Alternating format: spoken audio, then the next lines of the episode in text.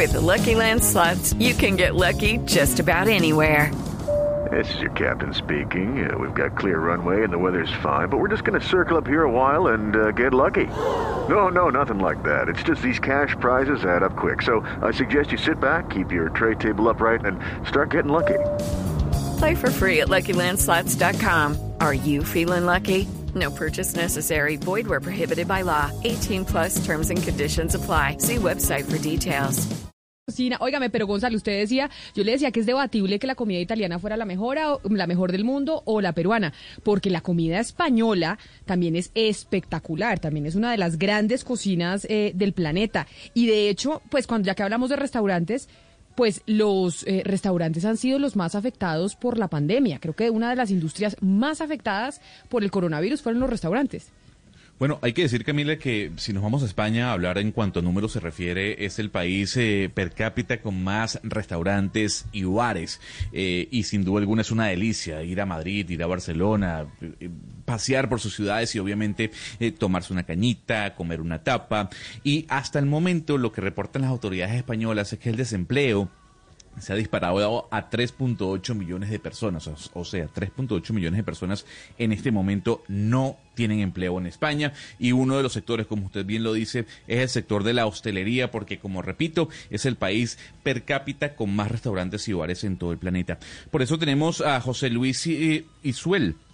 Él eh, es el presidente Camila de la Confederación Empresarial de Hostelería de España, ese sector que agarra, que abarca todo el tema de los restaurantes, de los bares, en donde usted seguramente se ha tomado una cañita o ha probado una tapita. Don José Luis Isuel, gracias por acompañarnos hasta ahora desde Madrid. Un placer, como siempre. Muy buenas para todos.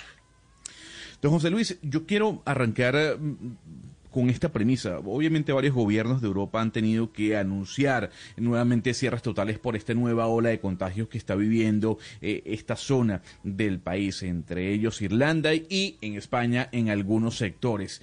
Tal vez la respuesta que usted me va a dar va a ser obvia, pero viendo el incremento notable de casos y de fallecidos que está dejando esta segunda ola en Europa, ¿usted estaría de acuerdo a un cierre total del país por completo nuevamente? No, es, eh, en fin, eh, no podemos estar de acuerdo. Es, yo creo que absolutamente arbitraria. Eh, eh, está totalmente demostrado y ahora, bueno, tenemos ya un ejemplo, un ejemplo claro, que, que- que cerrar la hostelería no supone una mejora sustancial, supone la ruina de un sector y supone unos daños a un tejido empresarial muy importante. No, no- En España existen 315.000 establecimientos de hostelería, somos el país del mundo eh, con más hostelería per cápita. Eh, es un modelo, bueno, pues, pues por, por el modelo de uso de España, de, de- de- de- compartir, de, socializar, como, como decías en la presentación, el modelo de, de- de, bueno, a los españoles nos encanta eh, tomar fuera de casa, nos encanta quedar, eh, celebrarlo todo, quedar con la familia, con los amigos.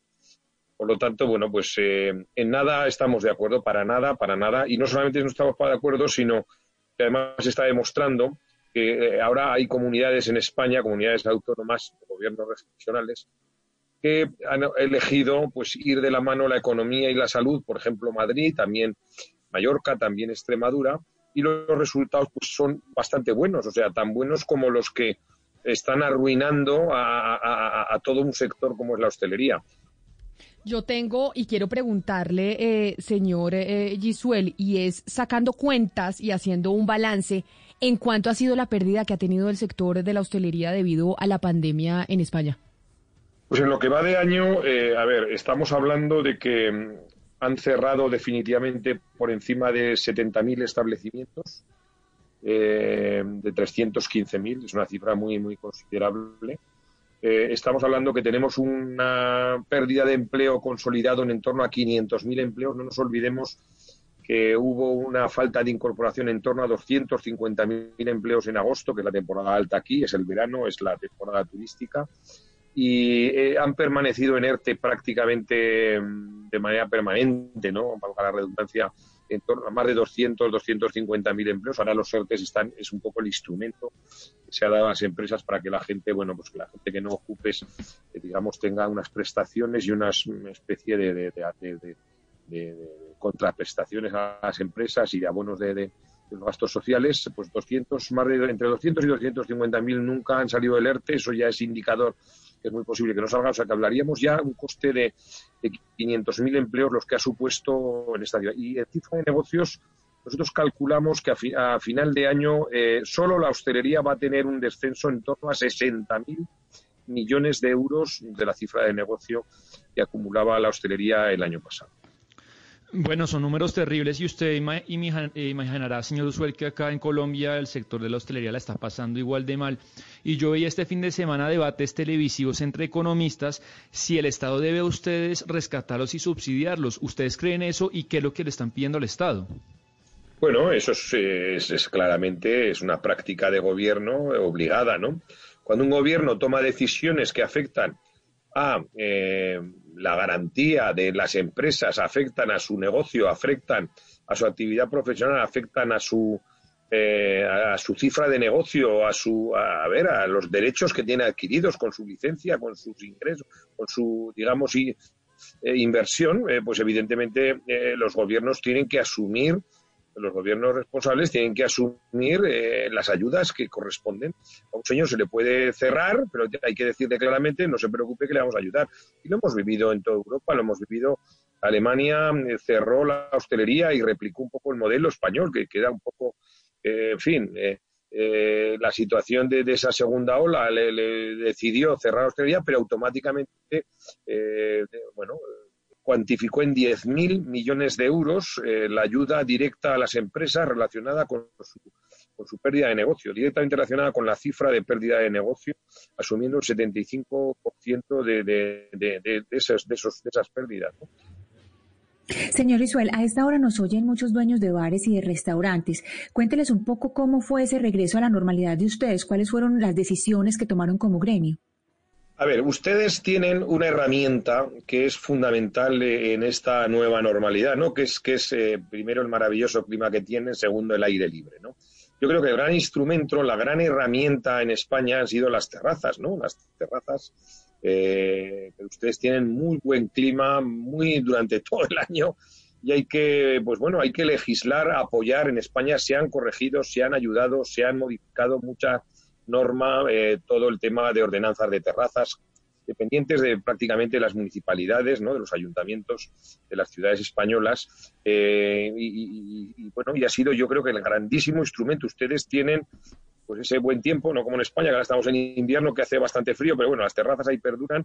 Eh, por lo tanto, el aire libre es el gran instrumento, primer gran instrumento, yo creo que en Colombia, de facilitar el consumo al aire libre, facilitar la posibilidad de ampliar las terrazas, facilitar que la gente pueda consumir en espacios abiertos, en espacios públicos. Eh, yo creo que eso es una grandísima herramienta, eh, sin ninguna duda, y ha sido el gran instrumento que se ha utilizado aquí. Lo que está demostrado es que no somos la fuente de contagio, lo está haciendo la hostelería, que las limitaciones de establecimientos de hostelería, de horarios, eh, de, aforos, no, no producen ni, dan resultados positivos. Por lo tanto, hay que replicar las comunidades como Madrid, como Mallorca, como Extremadura, donde se ha dejado ir de la mano a la economía, a la salud de las empresas y a la salud de todos los ciudadanos de nuestras plantillas y de todos en común. Y yo tengo una última pregunta para usted como representante del, gremio de los, de los restaurantes. ¿Usted cree que una de las soluciones a mediano plazo para todo lo que nos ha dejado la pandemia a nivel mundial y sobre todo para el sector de ustedes, de los restauranteos, es que se replantee el urbanismo de las ciudades, es decir, hacer las ciudades mucho más abiertas a propósito de eso que usted dice, del comercio al aire libre? Bueno, eh, para llegar a esos números pasarán dos, tres años mínimo. No nos olvidemos que va a dejar, eh, bueno, pues, pues, pues eh, un montón de establecimientos cerrados definitivamente si no llegan las ayudas, eh, si no se concretan urgentemente, pues el número de establecimientos será mucho mayor. Nosotros hablábamos que un posible cierre en torno a 100.000 establecimientos, que es una, es una cifra muy, muy, muy considerable, el 30% de los establecimientos del país. Eh, entonces, bueno, todos los estudios hablan que vamos a tardar pues, en torno mínimo dos, dos, tres años más para llegar a las cifras eh, de negocio y de la normalidad, ¿no? Es posible que, que ahora estas cifras lleguemos tarde. Sí, es verdad que, bueno, Esto ha supuesto un cambio en todos los sentidos, ha generado uno de los vectores tremendos ¿no? que suponen los rebrotes, además de los otros vectores. ¿no? Aquí ha habido los vectores como la falta de turistas, como una cosa importantísima. No nos olvidemos que España recibe, en el año, en el año 2019 eh, recibió 83 millones de turistas. Eh, este año las cifras van a ser bueno, un poco menos que ridículas, ¿no? Estarán eh, probablemente en el entorno, pues, a lo mejor al 20%, 25%, o sea, una cosa absolutamente ridícula, ¿no?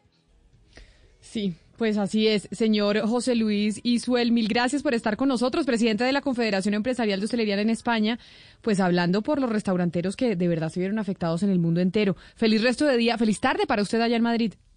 Un placer, como siempre, a vuestra entera disposición, un placer hablar para, para todos los colombianos, un país que, que, que adoro, que me encanta y espero que lo paséis pronto que, todo mejore y que la siguiente pues hablemos de cosas de cosas mejores, ¿no? De cosas de cosas positivas. Un abrazo para todos, de verdad con mucho cariño. Step into the world of power, loyalty and luck. I'm gonna make him an offer he can't refuse. With family, cannolis and spins mean everything. Now, you wanna get mixed up in the family business. Introducing The Godfather at chapacasino.com. Test your luck in the shadowy world of the Godfather slot. Someday, I will call upon you to do a service for me. Play the Godfather, now at Chumpacasino.com. Welcome to the family. No purchase necessary. VGW Group. Void where prohibited by law. 18 plus. Terms and conditions apply.